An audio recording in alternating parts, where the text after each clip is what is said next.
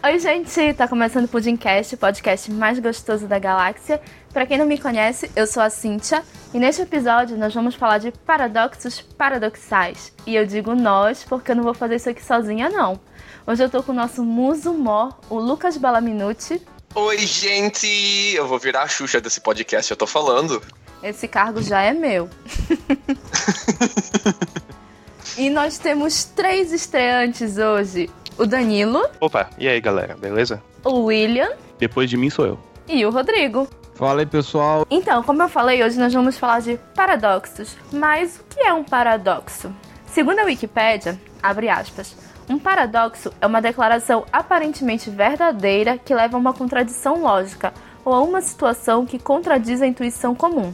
Em termos simples, um paradoxo é o oposto do que alguém pensa ser a verdade. Fecha aspas. Paradoxo é uma mentira? É isso? Não exatamente. Paradoxo é alguma coisa que vai contradizer a nossa intuição. É algo que a gente acredita que é verdadeiro, mas não é. Vocês vão saber mais lá na frente. O termo paradoxo surgiu no, durante o Renascimento, lá nos idos anos de 1500, quando a Europa fervilhava de novas ideias, principalmente nas artes, nas ciências e na filosofia. Por falar em filosofia, um exemplo de paradoxo que se tornou central é o amar ao próximo. Se a gente for pensar, isso é muito comum. Todo dia a gente ouve ame o próximo, ame o próximo. Mas e se, por exemplo, esse próximo tá armado a ponto de dar um tiro em ti? Tu consegues amá-lo? Eu não conseguiria. Onde é que tá o paradoxo? Você não consegue amar uma pessoa que tá pondo a sua vida em risco. No mínimo, você vai tentar se defender ou bater na pessoa. E isso não é sinal de amor. Paradoxos são complicados, né? A gente vai falar nesse episódio de paradoxos mais levinhos, daqueles que vocês vão usar nas festinhas para atrair atenção e conseguir contatinhos. Quando, quando eu tava pesquisando pra pauta, eu achei muita coisa que não me parecia paradoxal, assim, eram só dilemas éticos mesmo. Você tem uma situação, você tem que escolher entre duas coisas e tal. E aí você tinha, ah, uma parece interessante e tal. Então eu fiquei um pouco na, na dúvida sobre essa questão, assim. É, alguns tipos de paradoxo você pode considerar são, por exemplo, você parte de uma afirmação verdadeira, faz um processo verdadeiro, chega num resultado que vai contra a sua intuição, por exemplo. Isso, isso funciona bem como um paradoxo, alguns que a gente vai comentar aí. Tem, tem tipos de paradoxo, na verdade, né? Sim. Ah, eu não queria entrar muito em detalhe técnico, mas a, o paradoxo, essa palavra tem um problema com ela, por causa que ela tem duas etimologias diferentes. Ah, quando ela vem do grego, o para, distinto, doxa, opinião, então seria opinião distinta. De quando os matemáticos começam a usar o termo paradoxo lá pro século 17, 18, eles começam a falar de ah, afirmações lógicas que, no decorrer da sua análise, vão levar em conclusões contraditórias. Então você começa com alguns fatos ah, como pressupostos, e de acordo com esses fatos você vai tirando conclusões lógicas, e no final você chega em algo que. em conclusões que se contradizem. E eles chamavam isso de paradoxo. E ao mesmo É. tempo vo- você tem a definição coloquial, que ela vem correndo por fora da matemática todo esse tempo, né? Então você vai acabar tendo as duas coisas aí chamadas de paradoxo. Aqui nessa pauta a gente vai fo- focar um pouco mais nos paradoxos lógicos e menos nos dilemas. Vamos lá. O primeiro paradoxo de hoje é o paradoxo do enforcamento. Vamos pensar assim: é sábado, último dia da semana, mas em vez de curtir o sabadão, o Danilo, nosso participante, cometeu o pior crime de todos. Ele disse que não gosta de pudim. Não é que eu não goste de pudim, mas às vezes um pavê, um sorvete, cai bem, entendeu? Não é que pudim é ok, sabe? Olha, eu vou ter que abrir uma nova seleção para a equipe do Pudim logo logo. Tô sentindo. Então, como vocês viram, ele cometeu esse pecado mortal. E eu, a rainha do reino Pudim, ordeno a tua prisão e te condeno a ser enforcado. Mas não é só isso. Eu vou fazer uma surpresa pra ti. Tu vais ser enforcado na semana seguinte. Só na semana que vem, sem falta. E é garantido que o teu enforcamento vai ocorrer em um dia inesperado. Vocês sabem, claro, que eu nunca minto. Então, Danilo, eu te pergunto, quantos dias te restam de vida, hein? Em que dia tu vais ser enforcado? Eu só, eu só queria comentar que isso parece mitologia grega no quesito punições criativas. Porra! Mas, mas é exatamente dos gregos que vem esse paradoxo. É, é uma análise de uma classe que vinha de Platão. A gente não sabe certo se era ele que ensinava, mas a gente sabe que os discípulos deles depois ensinavam esse paradoxo como ah, exemplo de ah, pressupostos equivocados. Hum. Mas e aí, Danilo? Como é que Assim. você vai saber pra que dia você vai ser enforcado? Bom, se eu fosse parar pra pensar, né, assim, se me desse. Eu tenho a semana, entre aspas, a próxima semana eu vou ser enforcado, então eu tenho essa semana uns diazinhos aí pra pensar. Eu ia pensar o seguinte: calma, vamos lá, Cíntia. Você sempre diz a verdade, ó, rainha Cíntia do Reino Pudim. Claro. Então, é, partindo do pressuposto que você falou a verdade, vou pensar que sábado é o último dia da semana que vem, né? Se você esperar, se você esperar pra me executar todos os dias da semana e me enforcar no último dia, não vai ser uma surpresa. Porque eu vou estar na expectativa desse último dia ser o meu enforcamento, certo? Correto. Então, já que eu vou estar esperando, não vai ser inesperado e por causa disso não vou ser enforcado no sábado, certo? Já posso desconsiderar o sábado. Isso eu não tô falando pra vocês, né? Eu tô, pô, eu tô na fila do enforcamento, então eu tô pensando comigo aqui, né? Girando as engrenagens aqui e tal. A Cita não pode me me enforcar no sábado, que seria uma surpresa. Então, e ela me garantiu que vai ser um dia inesperado. Então, vamos pensar então que seria na sexta-feira, que é o penúltimo dia, já que no sábado, pela minha lógica, não poderia ser enforcado. Se eu pensar dessa forma, a sexta também não poderia ser o dia que eu fosse enforcado. Porque já que o sábado não poderia, eu ia esperar no, na sexta, e já que tem que ser um dia inesperado, a sexta seria um dia esperado. E eu não poderia ser enforcado na sexta também, né? Então vocês estão entendendo a, a questão da, de como funcionaria esse raciocínio, né? Uhum. E aí eu esse tipo de raciocínio, já simplificando para não repetir o que eu falei para todos os dias, se aplicaria a todos os dias da semana, porque afinal eu estaria sempre esperando, por exemplo, se chego na segunda e eu não fui enforcado, eu ah, então vou esperar que na terça-feira eu te, a expectativa que na terça eu seria enforcado. Um exemplo. E aí não seria inesperado e eu não seria enforcado. Então, eu ficaria tranquilo. Na minha, sabendo que não tem como eu ser enforcado, certo, Cíntia? É, pela lógica, então eu não poderia te enforcar, mas eu nunca minto. Tu vais ser enforcado. Queres saber quando? E aí? não, se eu souber quando, eu não vou ser enforcado. Olha aí. Então, na tua cabeça, tu és o intocável, né? O floquinho de neve, né? Claro, porque se eu esperar todos os dias, não vai ser inesperado e por causa disso eu não preciso me preocupar. Porque eu Tá não vou ser sentado na cadeia, escrevendo na parede com o dedo, né? Ra- Ralou o dedo ali até sangrar e pensando sou inteligente pra caralho. É, Você porra. enforcado. Eu vou pro reino do pavê, pro reino do sorvete logo logo, tranquilo, sem me preocupar que eu vou ser enforcado no reino do pudim. Certo? Mas é exatamente isso que vai ah, deixar com que a Cynthia te enforque de surpresa. Bingo. É exatamente isso que vai fazer ser uma surpresa. Bingo! Justamente por achar que é o intocável, o ineforcável. Eita! eu vou te enforcar na quarta-feira. Por quê? Porque tu estás tranquilo. Tu achas assim, ah, a Cintia não vai poder me enforcar em nenhum dia da semana? Porque ela disse que vai ser um dia inesperado. Mas eu já espero esse enforcamento todos os dias, então é impossível. Então, quando tu te convences que tu, tu não podes ser enforcado, eu chego lá, num dia que eu venho, que eu acordei de mau humor, e digo, cortem a cabeça. Não, mentira, digo, enforquem aquele menino. Na quarta-feira. É, calma. É forca, não é guilhotina.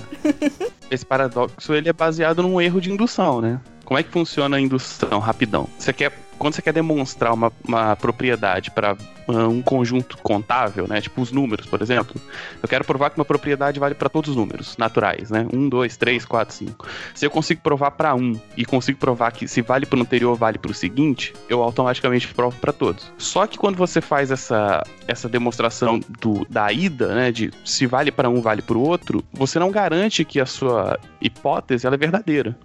Então o cara fala assim, ó, eu não posso ser morto no sábado, certo? Porque se eu for morto no sábado, não vai ser inesperado. Aí ele diz assim: se eu não for morto no sábado, eu não posso ser na sexta. Se eu não posso ser na sexta, eu não posso ser na quinta. E ele vai fazendo essa volta, né? Só que essas Uhum. proposições, mesmo sendo verdadeiras, elas podem ser verdadeiras sem a hipótese ser verdadeira. É um erro bem comum, na verdade, assim, quando você vai estudar lógica clássica, né? E aí é daí que ele que deriva esse, esse erro de, de interpretação. assim. É, e aí eu acabo enforcado. É. pois é. Não tem nada que eu possa fazer pra me salvar e vou ser enforcado. Você pode é interessante Fingir que não tá surpreso. Ele vai se É surpreender. difícil, complicado. Porque é interessante, assim, que o fato de eu pensar sobre o problema e tentar resolvê-lo que gera a situação que me faz ser enforcado, sabe? No sentido de que se. É isso que tu falou, sabe? Eu levei em consideração que não seria no sábado porque eu estaria esperando, então eu levo em consideração a sexta, a quinta, a quarta pela mesma lógica, e na real, não tá, isso não se aplicaria a todos os elementos do grupo, né? E eu acabaria eu, eu acabo morto, acabo enforcado e nunca vou conhecer o reino do pavê, o reino do sorvete, infelizmente. Ah, o, o problema é começar, é começar de dois pressupostos que se contradizem, né? Porque não tem como ser ah, uma surpresa e ser em um prazo limitado. Uhum. Não importa o quão grande é esse prazo limitado. É o mesmo que a Cintia dissesse: eu vou te enforcar amanhã e vai ser uma surpresa o dia do seu enforcamento. Ah, Você parte de dois pressupostos que se contradizem. Mas o engraçado é que é exatamente essa contradição, o fato de se, de se contradizerem, que acabam permitindo que eles sejam verdades depois no final. É, é um, é um paradoxo de um tipo diferente do só do erro de indução. Os dois pressupostos aqui, mesmo estando em contradição, criam uma nova consequência e essa consequência permitem que as duas contradições não sejam mais contraditórias. E é, Tem uma é por isso que negação dupla né? isso, exato. É por isso que esse paradoxo ele, ele tem tantos tipos de exemplo, ah, tantas variações dele em vários tipos de cultura com filosofia depois.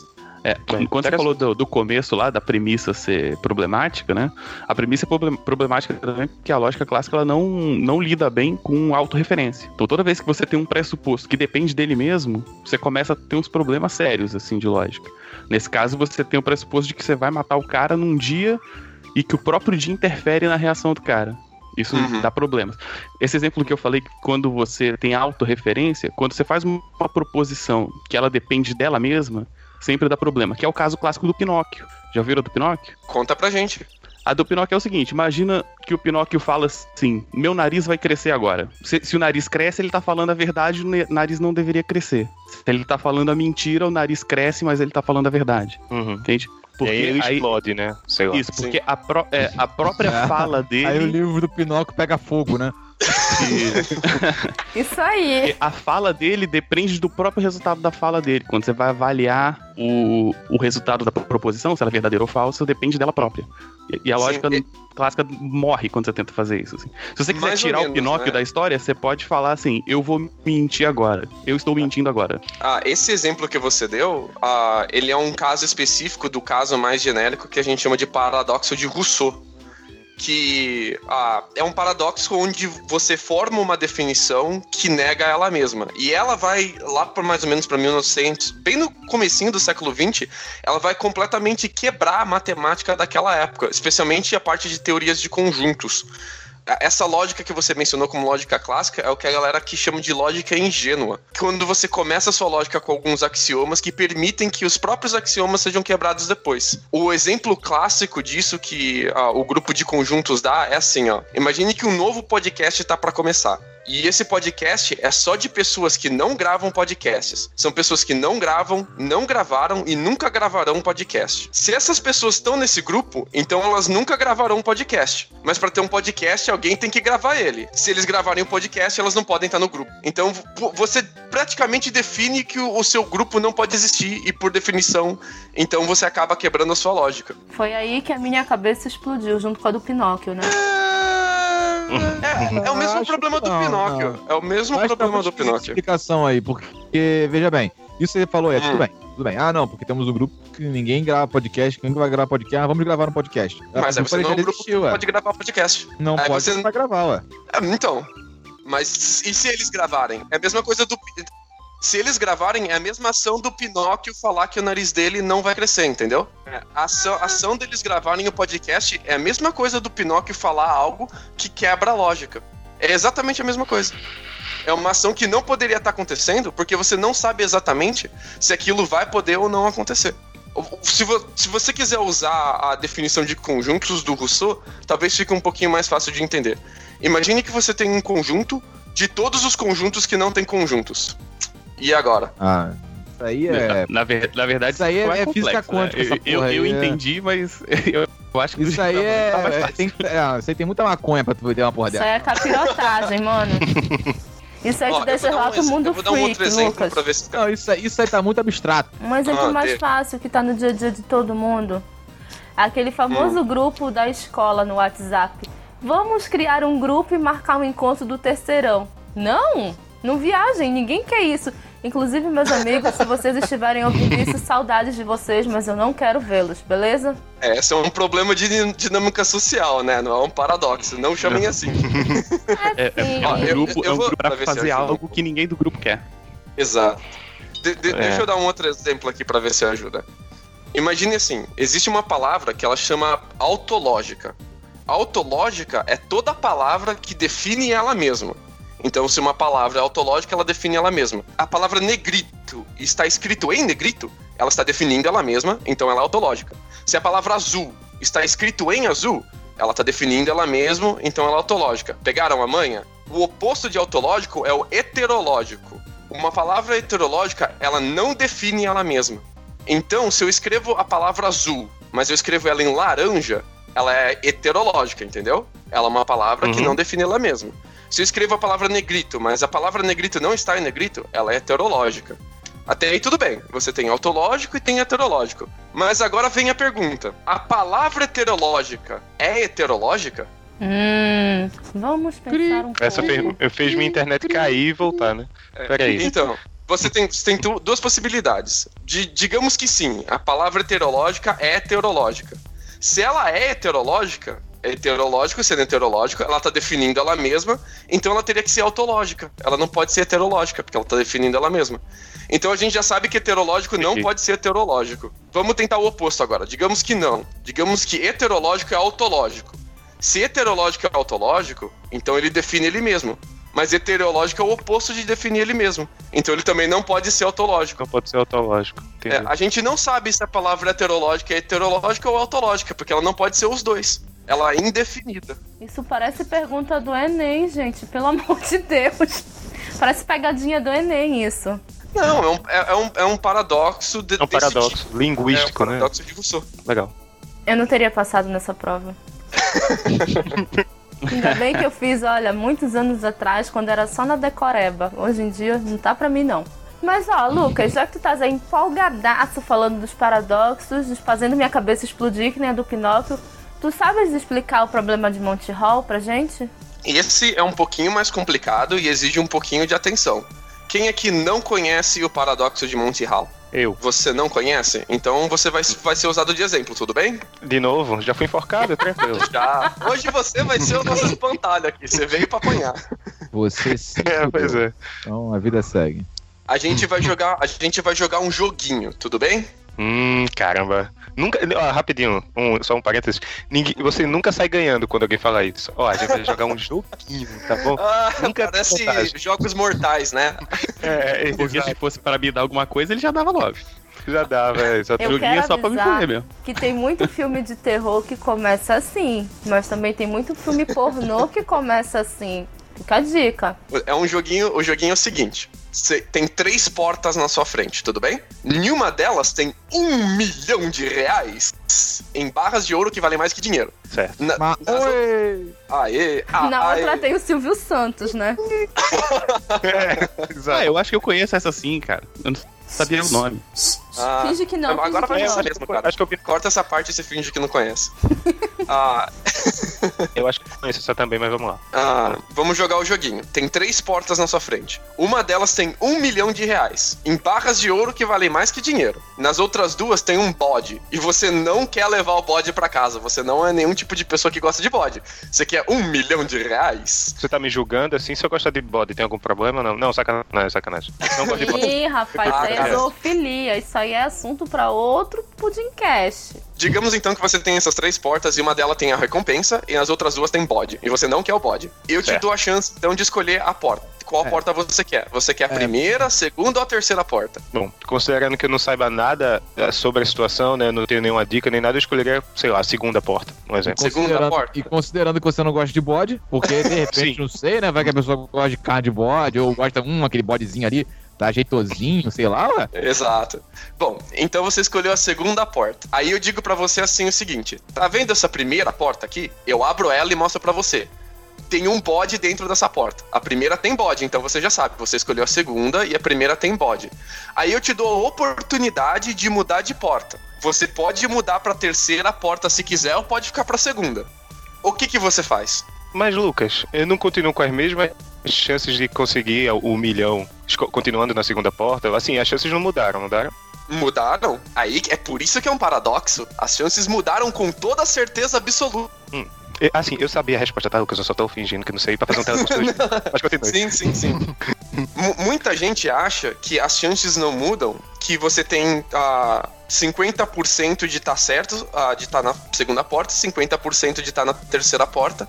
Então não faz diferença se eu mudar de porta ou não. Mas o problema com esse pensamento é que as pessoas não entenderam o que, que chances significam. O que, que define o que é uma chance. Chance não é a, a- possibilidade de recompensa dividido pelo número de portas. Chance é a possibilidade de cenários que tem recompensa dividido pela possibilidade de cenários totais. Deixa eu explicar pra você. E pra explicar, Ah, a gente vai caralho, Já veio matemática. é, é difícil. ó, pra entender é assim, ó. Quando você tem só duas portas e você tem que escolher entre uma ou duas, quais que são as situações? Você tem escolheu a primeira porta e você tá certo. Você tem a, situação que você escolheu a primeira porta e você tá errado. Você tem a situação que você escolheu a segunda porta e você tá certo. E você tem a situação que você escolheu a segunda porta e você tá errado. Você ganharia recompensa em duas delas. Então você tem recompensa em dois cenários. A quantidade total de cenários são quatro cenários. 2 dividido por 4, você tem 50% de chance de estar certo. Mas no caso do nosso exercício do pod com três portas é diferente, porque você tem na verdade três cenários. Você tem o cenário em que você escolheu a porta correta e então eu te mostrei qualquer porta, porque tanto faz se você escolheu a porta correta, eu te dou bode, eu te dou bode. Você tem o cenário que você escolheu a segunda porta, tá? e o bode tá na primeira, e você tem o cenário que você escolheu a, a segunda porta, e o bode está na terceira porta. Então você tem três cenários relevantes e você ganha recompensa em dois delas. Você ganha recompensa no cenário em que o bode tá na primeira porta e na terceira e você é, escolhe, você mudaria para terceira e você ganha recompensa no caso que a o bode tá na primeira e a recompensa tá na segunda e ainda tem um bode na terceira. Então são duas possibilidades de ganhar a recompensa contra três cenários. Então, a- a- se você mudar de porta, você tem 66% de chance de você estar certo. 67 aí aproximando. São dois terços de chance. É, é um paradoxo porque as pessoas não esperam que o problema mude quando a pessoa apresentando o problema tem uma escolha, que é a escolha de te mostrar a porta, a, a porta que tem um bode. Mas a real é que toda vez que alguém toma uma decisão, você tem que reavaliar completamente o problema, enumerar todos os cenários, ver quais cenários te dão recompensa, quais cenários não te dão recompensa, e aí sim tirar a probabilidade de dar certo. Fez sentido? Não fez? Olha no Wikipedia se não fez então, cara. Só figura pra te ajudar. Posso fazer É, um adendo realmente, é- aqui? Posso fazer, posso fazer um adendo? Acho que vai melhorar aí a, a explicação. Nisso, por favor, melhorem. Seguinte, primeira coisa, quando você tem duas escolhas, você acha que você tem duas escolhas padrões, né? Depois que o cara abriu uma porta, você acha que você tem duas escolhas, você tá no modelo equipro- equiprovável, logo qualquer porta é 50%. Esse é o Certo. pensamento padrão e esse é o pensamento errado, tá? Só que é o seguinte, a, a escolha das duas portas, ela não é padrão, ela não é aleatória. Você escolhe uma porta, o cara não abre uma das duas aleatoriamente, porque senão ele teria a chance de matar o carro de cara. O programa, ele é pensado assim, né? O programa, o cara sempre vai abrir um bode, certo, Lucas? Uhum. Exato. E Isso que tira que probabilidade. Na verdade, é um truque de, de, de matemática você mudar a probabilidade sem a pessoa perceber. Mas para simplificar é o seguinte: imagina que você tem dois tipos de jogadores: o cara que nunca troca e o cara que sempre troca, certo? O cara que nunca Certo. troca, ele tem que escolher o carro de primeira, certo? Das três portas. Certo. Sim. Se ele nunca Então troca. ele tem a chance de uma em três. Uhum, O cara que sempre troca, ele tem que escolher um bode, porque vai matar o outro bode, ele troca, certo? certo. Então ele tem duas em três chances. Sim. Então a estratégia de sempre trocar é muito melhor. Você tem que ter um cuidado com esse tipo de explicação, porque se você for mudar o jogo, aí é capaz de você a, a trocar não ser a melhor solução. O, o único jeito, a gente chama de a teoria dos jogos, que é quando você destrincha todas as situações, olha para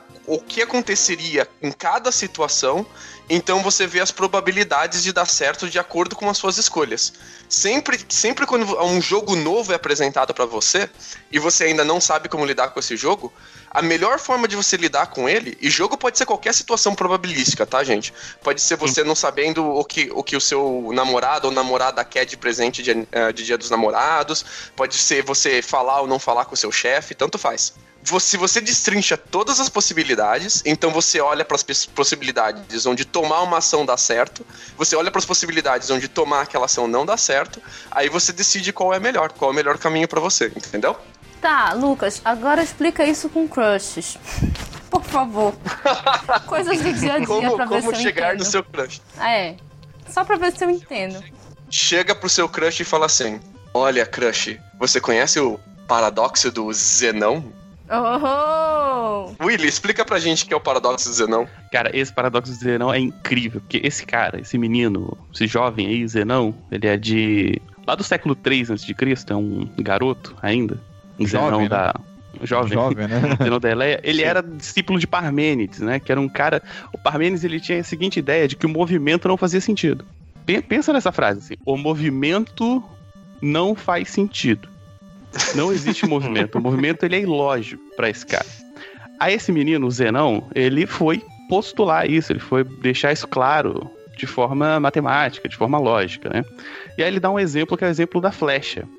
Imagina que você vai tirar uma flecha, certo? Antes da flecha chegar no alvo, ela tem que andar metade do caminho. Andou metade do caminho. É, para chegar no alvo, ela tem que andar metade desse caminho que sobrou. Beleza? Hum. Sim, sim. A gente, a gente- Beleza. E aí, sempre quando falta um pedaço, ela tem que andar metade. Tem que andar metade, tem que andar metade, tem que andar metade. O problema é que o menino Pitágoras, aquele mesmo, do triângulo retângulo, ele tinha postulado que existe uma coisa chamada mônada, que é um, um tamanho mínimo, né? Que o universo seria discreto, né? E você tem um, um pedacinho mínimo ali, um comprimento mínimo do universo. E para percorrer esse comprimento mínimo, que é finito, você teria que gastar um tempo finito. E aí pro Zenão, o, macete era o seguinte: você para você a flecha vai ter que andar infinitos pedaços, certo? Porque sempre ela tem que andar metade, metade, metade, metade, sempre tem metade para andar. E se isso gasta um tempo finito, você soma esses tempos, ela a, a flecha vai gastar um tempo infinito para chegar no lugar, logo nunca chega. Por isso o movimento é irracional. Olha a ideia do cara. Você fala assim, vou, vou correr uma hora. Aí você corre, passou meia hora. Aí você fala assim, beleza, tá quase. Aí você corre, corre, corre, corre, passou 15 minutos. é, É, Então, aí quanto mais vai chegando perto do final, mais demora. É, mais ou menos esse, esse, esse, é um pro- esse é um problema forçado pela definição de movimento dele, né? Porque ele tá definindo o movimento de cada etapa como uma função da distância que ainda tá sobrando. Menor que a, que a distância total. Então, se eu vou andar um metro na primeira etapa, eu ando metade da distância sobrando, metade de um metro, meio metro. Na segunda etapa, eu vou andar metade da distância sobrando, metade de meio metro, é um quarto de metro. E você nunca chega no final por causa que o movimento das etapas é definido de uma forma com que ele é menor que a distância total. Assim você nunca vai chegar mesmo, cara. Tá, Isso, nossa, isso. vocês me confundiram muito. A única coisa que eu entendi é que é totalmente inútil eu ir pra academia, porque o movimento é inútil, não existe, então tô bem do jeito que eu tô, beleza? Vamos passar pro próximo que já chega pra mim. Vamos ficar paradinho aqui. Existe um paradoxo que é muito cultura pop, que é o paradoxo do avô. Ele já foi abordado em praticamente todos os filmes de ficção científica do mundo e nos desenhos também. Inclusive, se vocês já assistiram Futurama, eles conseguem resolver o paradoxo do avô da melhor forma possível. Se vocês não assistiram, procurem. Mas antes, eu quero um voluntário agora para me explicar o paradoxo do avô, pode ser? Bom, o que aconteceria se você voltasse no tempo e matasse seu avô? Aí eu ia ficar órfão. Não, pera, eu não ia existir. Eu não ia existir, gente. Agora você entendeu o paradoxo do avô. Segue o próximo tema. Porra, foi muito rápido esse. Não, é, um, é um pouquinho mais difícil. Se você mata o seu avô, você não poderia existir. Se você não existe, você não poderia nem sequer ter matado o seu avô. Seu avô estaria vivo. Se o avô, Oh. est- seu avô tivesse vivo, você existiria. E aí você mataria o seu avô. E aí você cai num ciclo infinito de negação. É, e outra também. Alguém tá vendo Marvel Agents of S.H.I.E.L.D. dessa temporada? Tem um paradoxo temporal. Logo no primeiro logo no começo da temporada ele acontece já. Sério? Eles Conta tão- pra gente. Eles estão presos num looping temporal, porque o que acontece? Eles foram mandados pro futuro, só que nesse meio tempo que eles foram mandados, eles voltam. E quando eles voltam, tem uma catástrofe que destrói a Terra. E eles reencontram algumas pessoas, é, algumas pessoas que ainda estão vivas depois no futuro, falando que a culpa foi deles que causaram isso. E eles Ah. voltaram ao tempo, então eles estão presos num looping e, tipo, não consegui impedir a Terra de ser destruída.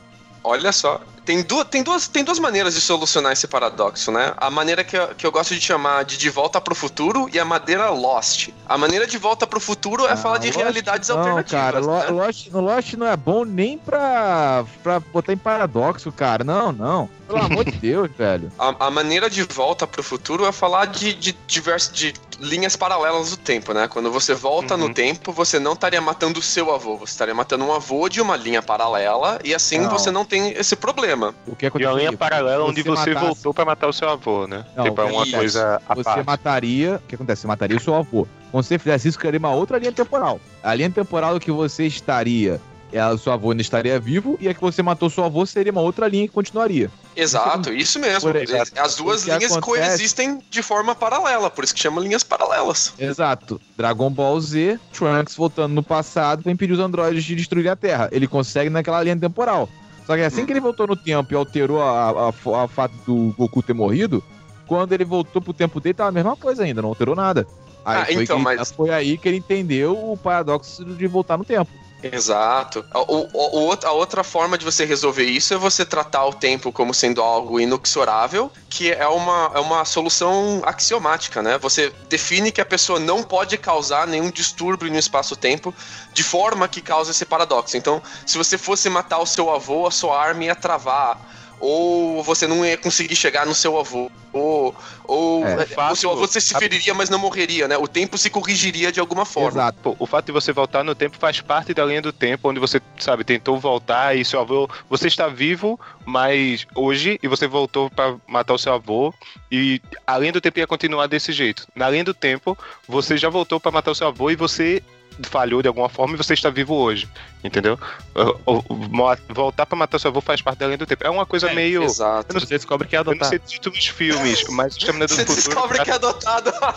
Tem o, o Flash também, que é essa série agora que lançou. Ele também criou uma coisa que existia nas HQs, que é o Flashpoint. O que acontece? O Flash sempre teve aquele negócio na cabeça dele, que a mãe dele morreu por um bandido na rua. Ele sempre pensou assim, pô, por eu ter impedido, por eu ter impedido. Quando ele descobriu o poder de voltar no tempo, ele falou, foda-se, eu vou mudar isso. Ele voltou no tempo e impediu o cara de matar a mãe dele. Isso criou o Flashpoint, que foi uma nova linha temporal. Criou uma segunda linha temporal. Porém, quando ele viu a merda que aconteceu, ele, tent- ele impediu, se impediu, voltou no tempo e se impediu de impedir o assassinato da mãe dele. Quando ele fez isso, ele criou uma terceira linha temporal, entendeu? E assim foi sucessivamente. E é a mesma coisa que tem a teoria de que qualquer ação que a gente faça aqui, aqui se for o universo primordial, por assim dizer, né? Cria uma nova linha temporal. Uma linha temporal, por exemplo, eu sou um escritor famoso. Uma linha temporal, por exemplo, eu sou um ator pornô, sei lá. Gostaria, Sim, isso é a teoria Pelo jeito. da.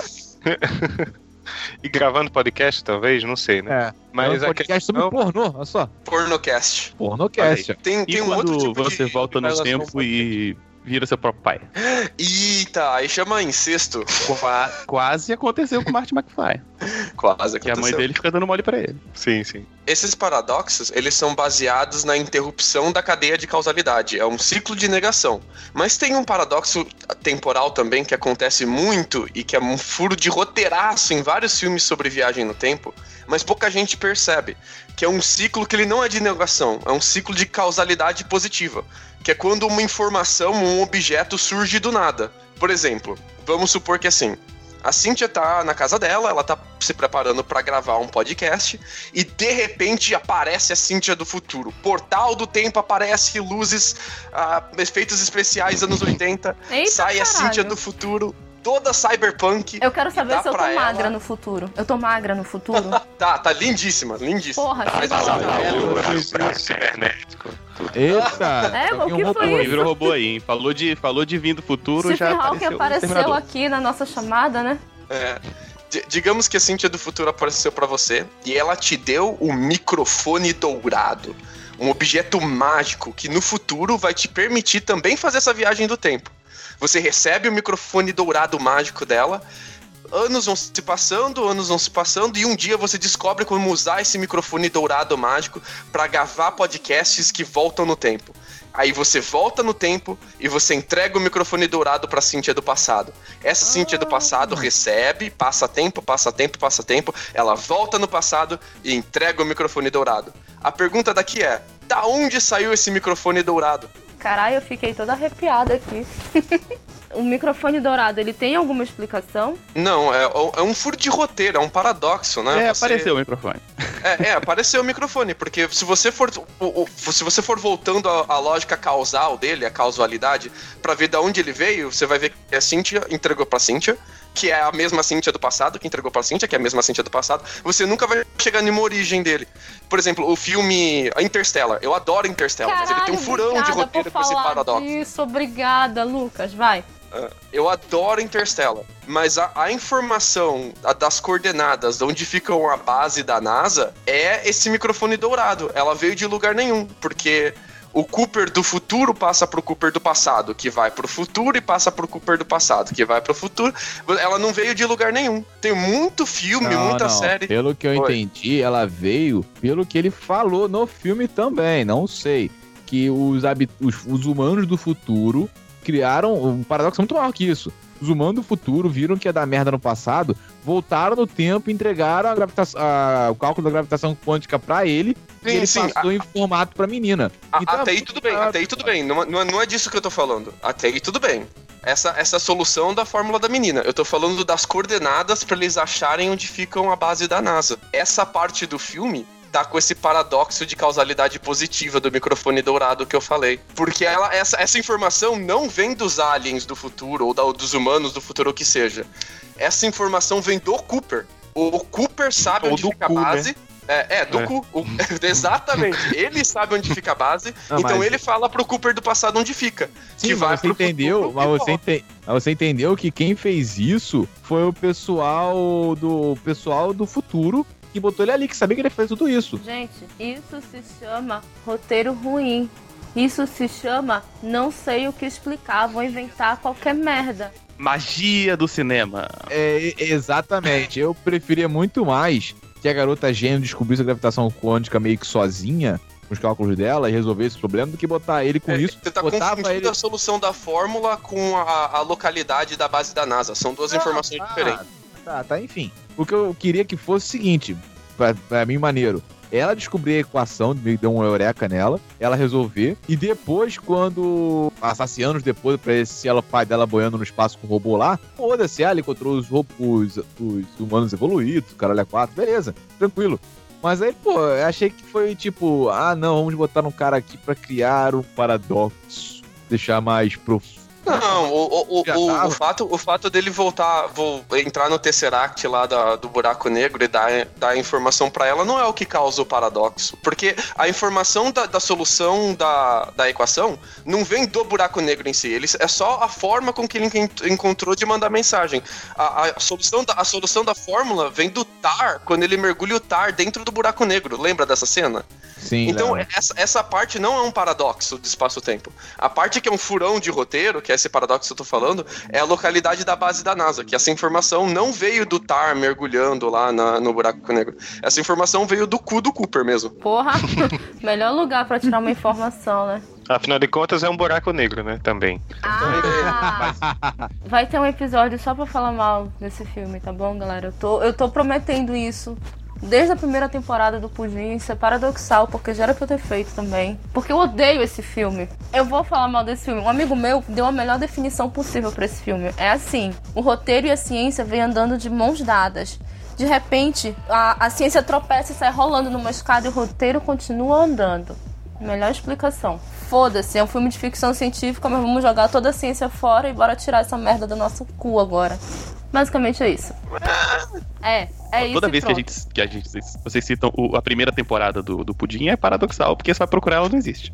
É, então. É, eu, eu- vou defe- eu vou defender o Interstellar nesse episódio né, n- que você for gravar sobre esse, sobre esse filme, porque eu acho que muita gente não entendeu que a- o filme é uma discussão sobre, sobre só ser sobre ciência, sobre descoberta, e ser sobre.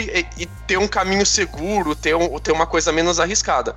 Existem du- duas linhas ideológicas brigando durante o filme inteiro, incorporados no filho e na filha do Cooper, né? Cada um é um diferente. E Não, o não, filme não. inteiro essa discussão, cara. Não e é. tem muita gente que não dois. sacou isso. Tu não tá Não é deles convidado dois. pra esse episódio, fala um minuto. Não é, de, ó, não é deles dois, não, ó. O papo ali, é, na verdade, é eles dois enfrentando a sociedade, tava querendo que eles mudassem, entendeu? Não, então, mas o, o filho É do Cooper, os- não a filha. O filho do Cooper, ele é a seguridade, ele é o representante dessa sociedade. Quando eles estão, Exatamente. quando eles estão no exato, então, é o filho do Cooper e a filha do Cooper. Os dois são esses duas moedas, dois lados da moeda, essas duas frentes ideológicas diferentes que o filme é inteiro feito pra debater elas. E no final concluir que não, não é só uma ou só outra que vai dar certo. Mas no filme de Interstellar a gente fala mais sobre ele. Foda-se esse filme, caralho. Olha, eu vou dizer um paradoxo Ninguém se então. importa Lucas, tu com vai falar. Vai- tu vai defender esse filme no podcast sobre Interstellar, mas nesse podcast você não vai ser convidado. Então, temos um paradoxo. Perfeito. Mais um paradoxo, gente. Vocês já ouviram falar do navio de Teseu? Tic-tac, tic-tac. Ninguém ouviu falar? Ninguém leu a pauta, não? Olha, olha, o navio de Teseu, Teseu me lembra grego. Lembro que grego gosta de uma sacanagem, tem a ver não? Olha, eu acho que tem, hein? Hum, o Talvez navio tenha, de vamos ver. É, Hum, beijo grego, beijo grego, isso pode ser muito filme paradoxal pornô, velho. beijo grego, beijo grego. Não precisa nem ser paradoxal, só precisa Será que a palavra pornô. tesão veio de Teseu? Hum, será? Alguém pode me explicar Ah. o navio de Teseu? Vamos lá, Cintia. O navio de Teseu, que infelizmente não tem nada a ver com tesão, não tem putaria, né? Mas ele parte do, preço, do seguinte pressuposto. Vamos dizer que Teseu tem esse navio, esse barco, e que durante né, toda a história de Teseu, ele enfrentou Minotauro, né? um É um herói mitológico e tal, herói grego. E vamos dizer que ele tem esse barco que durante suas viagens e jornadas, ele, por exemplo, trocou os remos. E depois ele trocou a vela do barco. E depois trocou o casco. E, e vamos dizer que ele pegou toda a madeira, todo o material do barco dele, do barco de Teseu, e trocou. Colocou madeira nova. E o barco continuou sendo barco, continuou sendo utilizado, mas com todo outro material. Ele ainda é o barco de Teseu, já Não. que, afinal, trocou todo o material. E o- outra implicação: se eu pego todo o material, toda a madeira, digamos assim, que já, tá, já tivesse gasta com o tempo, e fizesse outro barco igual, qual seria o barco de Teseu? Esse é o questionamento que traz esse paradoxo do barco de Teseu, que foi é, trazido, digamos assim, pelo Plutarco, que é um, um filósofo mais ou menos 45, do, ele viveu mais ou menos dos anos 40 aos anos 120 depois de Cristo. E ele tratou esse, esse pensamento. Essa, essa Eu acho, eu acho que a pergunta Sério? não é se o barco, o barco completamente modificado, completamente ah, remodelado é ainda o barco de. Teseu. É, eu acho que a pergunta é em, é, em que momento o barco de Teseu deixa de ser o barco de Teseu? É quando metade dele foi trocado? Um terço? Dois terços? Qualquer linha que você escolher pra definir agora não é mais o barco de Teseu. É uma linha completamente arbitrária. E Pensa no processo em partes. Qualquer momento que você tira uma peça e coloca outra peça, é o mesmo barco, certo? Ok. Então você É. vai fazendo isso várias vezes. Tira uma peça, coloca uma peça. Mesmo barco? Ok. Tira uma peça, coloca outra peça. Mesmo barco? Beleza. Em algum momento, quando a gente conta a história toda que no fim trocou todas as peças, a gente concorda que não é o mesmo barco. Será? Mas, Então, peraí, em algum, em algum é momento, mesmo em barco? alguma troca, tem a virada aí. Deixa de ser o mesmo barco, passa a ser o mesmo barco. Não, ele, tem, assim- ele tem que ser um barco diferente, porque dá pra você montar o barco de Teseu original com as peças trocadas, entendeu? Ele tem que obrigatoriamente, em algum momento, deixar de ser o barco original. Mas a gente não sabe definir exatamente quando. Se você perguntar para um programador, ele vai falar que, que o que vale é o ID. Peraí, Piada então, de programador! então deixa eu ver se eu entendi. Uma hora o navio deixa de ser o navio de Teseu e vira, sei lá, o navio de Teseu 2.0, é isso? Isso, mas qual que é essa Isso. hora? Essa que é a pergunta. Em qual etapa? Em que momento o, barco, o navio de Teseu deixa de ser o navio de Teseu? Ó, eu, eu, eu tenho, eu, eu tenho um exemplo que eu acho que vai ajudar um pouco. Cíntia, imagina assim: tem dois times de futebol, certo? Cada um com 11 jogadores. Beleza. E o time, o time do Corinthians e o time do Palmeiras. A gente vai trocar jogador por jogador, certo? Eu troquei só o goleiro dos dois times. Você ainda tem Corinthians e Palmeiras.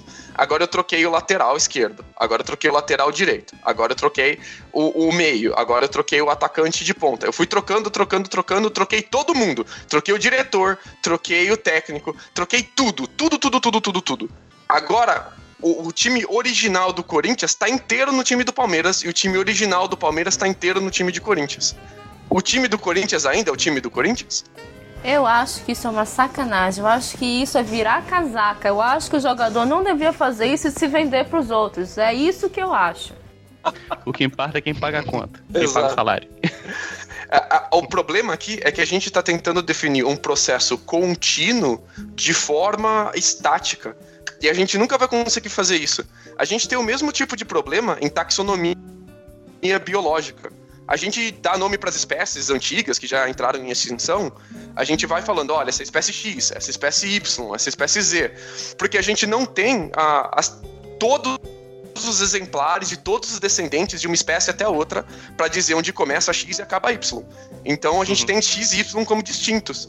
Mas se a gente tivesse um, um exemplar de todos os seres vivos que já existiram, todos eles, e colocassem ele em uma grande fila enorme que vai se desmembrando entre todas as espécies, a gente nunca ia conseguir dizer onde uma espécie termina e onde uma espécie acaba.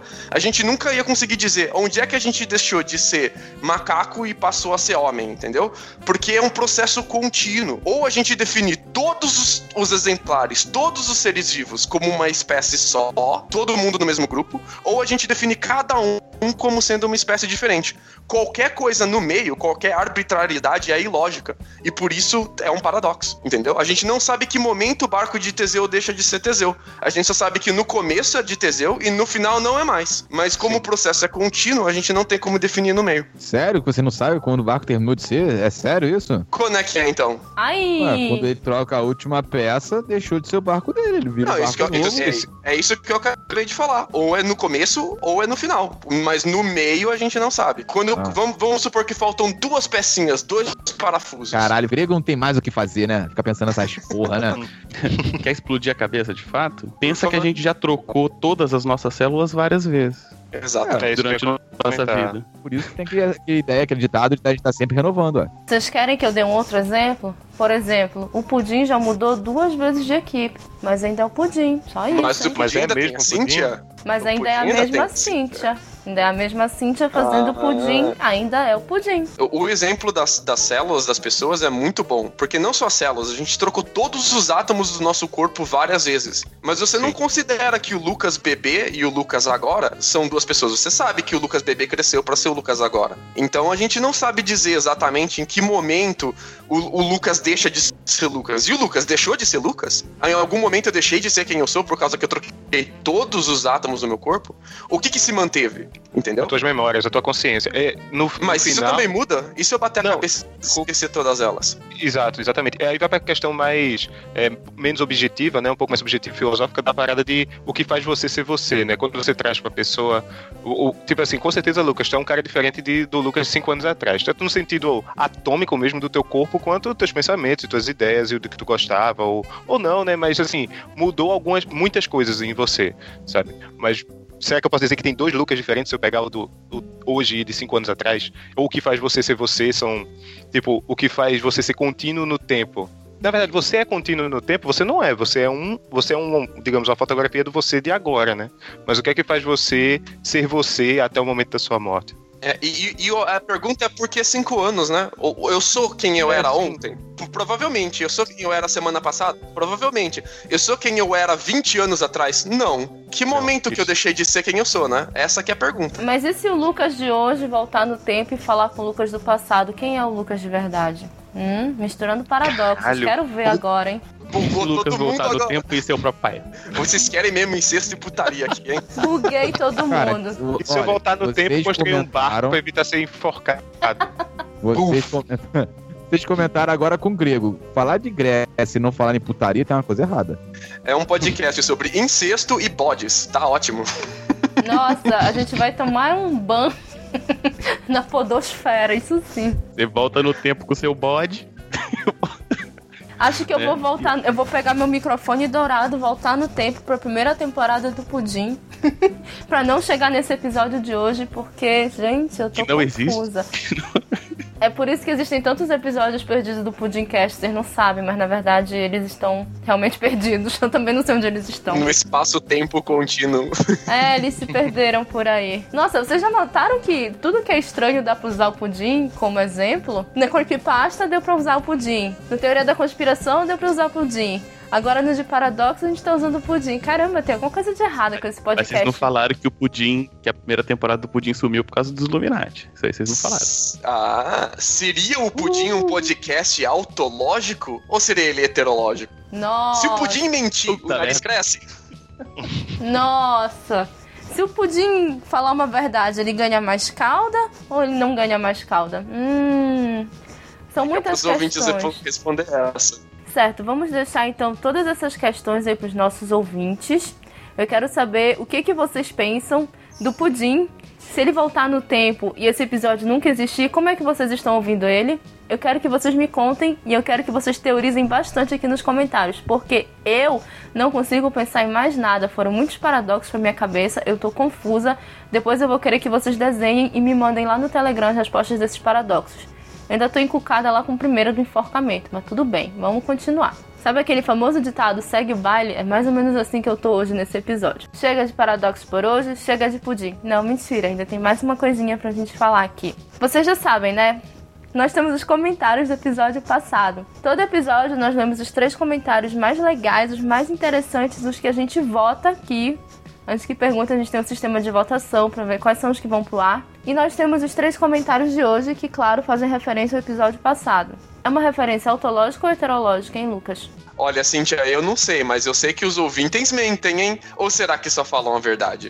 Hum, os que eu separei aqui falaram verdade. Quer ver? Eu vou começar lendo o comentário da Júlia Almeida. Olá, gostei muito do episódio. Acho incrível como vocês são engraçados e falam sobre temas muito atuais.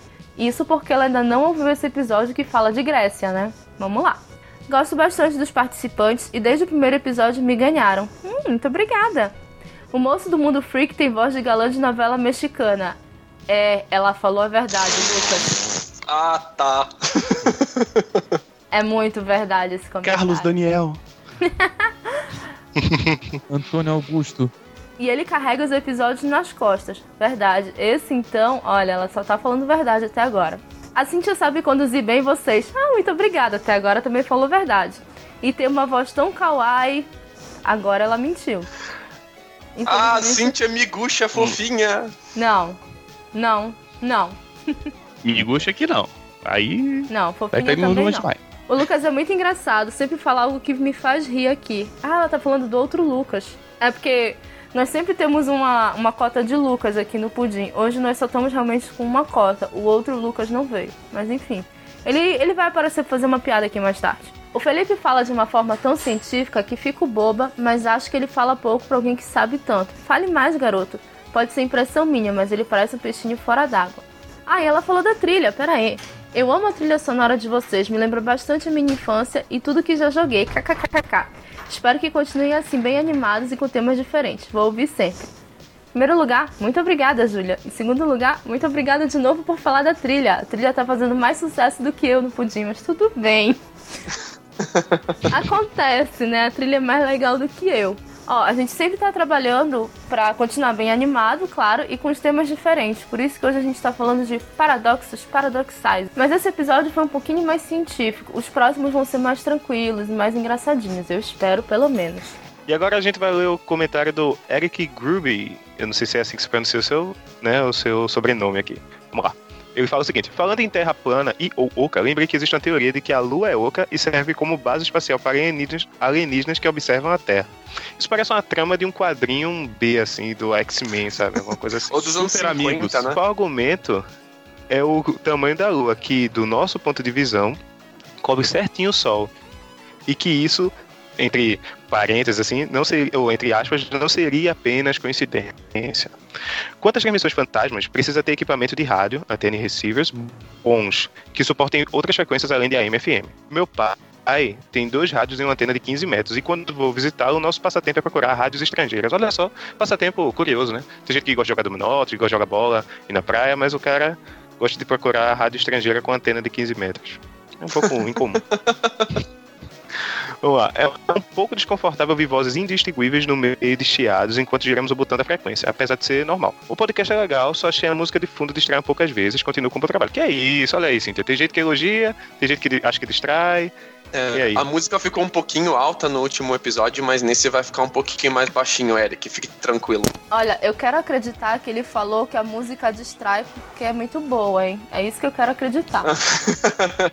Muito obrigada pelo comentário. Eu espero que você volte aqui nos próximos episódios. Eu espero que você continue ouvindo a gente, hein? Último comentário? Último comentário, comentário do Garcia, que comenta vários podcasts aí, sempre vejo ele por aí, né? Um paradoxo que eu vou ler o comentário, mas eu não sei ler. E aí? Bom, Como assim? pudim do que será? Existem teorias e provas de que seja de leite? Leite condensado? De pão? Delícia, foi ótimo esse episódio. Conheço a maioria das teorias? Talvez. Conheço gente que realmente acredita nelas? Quem sabe? Bom que ele só fala com perguntas. Ah, no mais, sugiro pesquisarem seriamente como, como raios o Kubrick fez uma lua tão redonda se a Terra é plana. Nota, até hoje eu não consegui resolver o cubo de Hubik, que dirá esses outros dilemas. Ele fez uma piada com Hubik e Kubrick ou foi só impressão minha? É uma piada muito boa, né, Garcia? É uma rima aí. Eu gostei da piada, tá? Mas, ó, mas, ó, Ele tá bom pra resol- ser podcaster já, pelo jeito, que nem a gente. é, mas ó, resolver o cubo de Rubik lá, o Rubik Cube, não é tão difícil não. Tem tutorial e é facinho. Aí termina aqui com abraços e sucesso. Pera aí, olha aí o paradoxo. Se ele é facinho, pra que que tem tutorial? Hum? Vamos pensar um pouco. Hum, hum. Onde está o seu Deus agora? Explica essa aí. Mas eu também não resolvi nenhum cubo de Rubik até hoje. E como vocês puderam ver, não resolvi nenhum desses paradoxos, nenhum desses dilemas também. Acontece. ó, isso que ele falou aqui sobre como o Kubrick fez uma lua tão redonda se a Terra é plana, eu tô me perguntando até hoje. Aí é a magia do cinema. Deve ser. É tudo computador essa porra. Falando sobre a magia do cinema, me falaram que tem um documentário muito bom chamado Room 237, né, quarto 237, que mostra que o Kubrick deixou algumas pistas no filme O Iluminado, que são justamente sobre o pouso do homem na lua. Eu não entendi muito bem a sinopse, mas eu vou assistindo essa semana e eu venho contar pra vocês. Caralho, ah, eu fiquei interessado. Boa sorte. Vale lembrar que a, a Lua não cobre o Sol só porque ela é grande o suficiente, mas porque ela tá perto o suficiente, né? Qualquer objeto perto o suficiente da gente cobre o Sol. Se quiser colocar o seu dedão ali, você cobre o Sol também, cara. Só precisa estar perto do seu olho o suficiente. Então o tamanho não quer dizer muita coisa, né? Tem, tem que ver aí a distância, né? É, inclusive tem um aparelhinho no carro pra isso, né? Você abaixa ali, ele cobre o sol. Exato. e ele não foi feito por, é, por aliens, né, cara? Quer dizer que tamanho não é documento, o importante é como usa o equipamento, é interessante. A Cíntia que tá falando, hein? A Cíntia que falou. Se, ela fa- se a rainha Cíntia falou, a rainha Cíntia não mente. Soberana do reino do pudim, hein? Bem, esses foram os comentários do episódio passado. A gente não consegue ler todos aqui, infelizmente, por isso a gente sempre faz uma votação de quais são os comentários que vão ao ar. Mas se a gente não leu o seu comentário aqui, com certeza a gente respondeu. Ou no Facebook, ou no e-mail, ou no site. A gente sempre responde. Então atenção, os três melhores comentários serão lidos no próximo episódio. E como eu falei, vale no site, vale no YouTube também, olha, já ia esquecendo, e vale no Facebook. Ouviu o episódio, quer comentar? Só clicar aqui embaixo, ó, e a gente vai ler, responder e talvez até falar aqui no episódio seu comentário. Estamos chegando ao final desse pudim. Eu quero deixar um recado aqui enorme pra vocês, que é pra vocês nos seguirem nas redes sociais. Nós temos o nosso site, que é o pudimcast.com.br. Nós temos o nosso Facebook, que é o facebook.com.br pudimcast. E nós temos um canal do Telegram, que é só para divulgação dos nossos episódios e das colunas que saem no site, que é o telegram.me barra pudimcast. Se vocês quiserem fazer um contato mais direto assim com a gente, a gente também tem o e-mail, que é o contato@pudimcast.com.br. Todos nós estamos no Twitter, não é? Todos estamos? Sim, Sim. Não, não. Como não? Eu não tenho Twitter, eu só tenho Instagram, Facebook, já, pra mim já dá dor de cabeça pra cacete. Ah, olha, pra participar do pudim tem que ter Twitter. Cara, eu te dizer que eu não Ih, tenho, isso é rapaz. mentira. Eu tenho, só não lembro qual é agora que, tipo, faz o quê? Uns 5 anos que eu não mexo? Tem problema não, Rodrigo. Se as, se as pessoas quiserem, elas vão lá e enchem seu Instagram, beleza? Ah, pode ser também.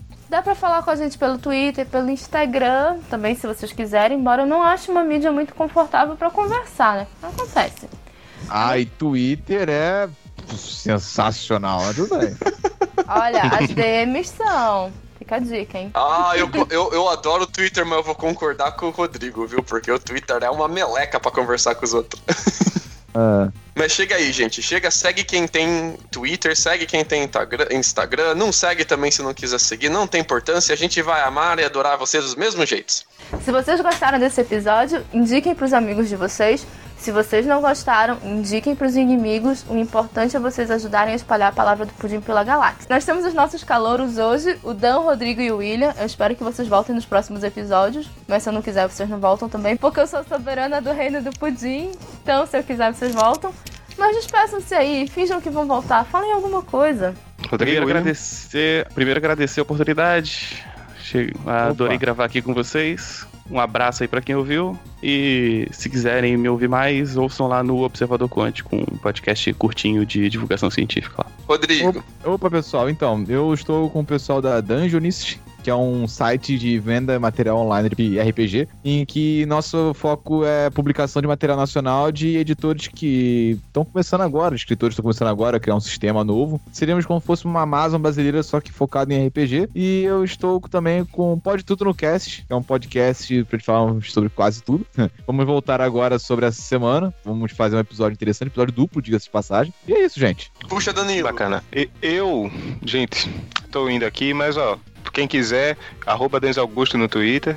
E eu também faço parte do Ultra, Ultra Combo Podcast, que é um podcast de games que eu tenho com os amigos Ford, Camargo e o Mr. Luca. Lá no site do Ultra Combo, você pode encontrar a gente por aí, na Podosfera. Aqui no Pudim também, eu vou voltar se eu não for enforcado na próxima também, né? Cinta, por favor, seja uma rainha misericordiosa comigo. E é isso. Tchau, tchau.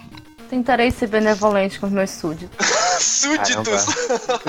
Depois dessa eu vou me despedir Eu me pianinho. Um beijo então pra todos os ouvintes e quem quiser me ouvir um pouquinho mais, eu tô começando um podcast novo chamado podisso.com, P O D I S S O.com, onde a gente vai fazer uma brincadeirinha ali legal com os tweets que a gente vê na nossa timeline.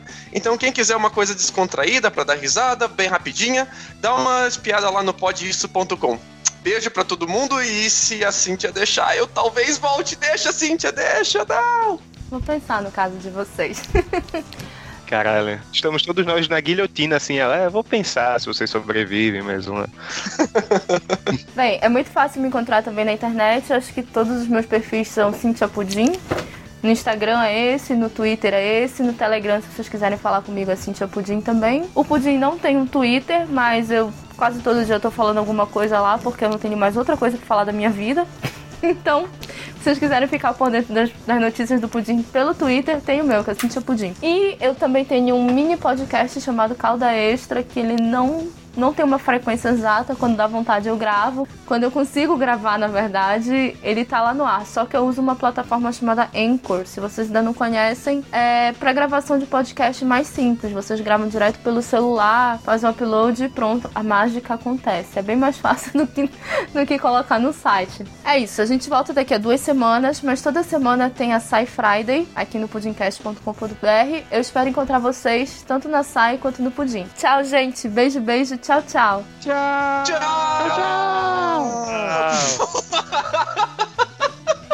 Todo mundo com medo de ser enforcado falando. Não- Exatamente.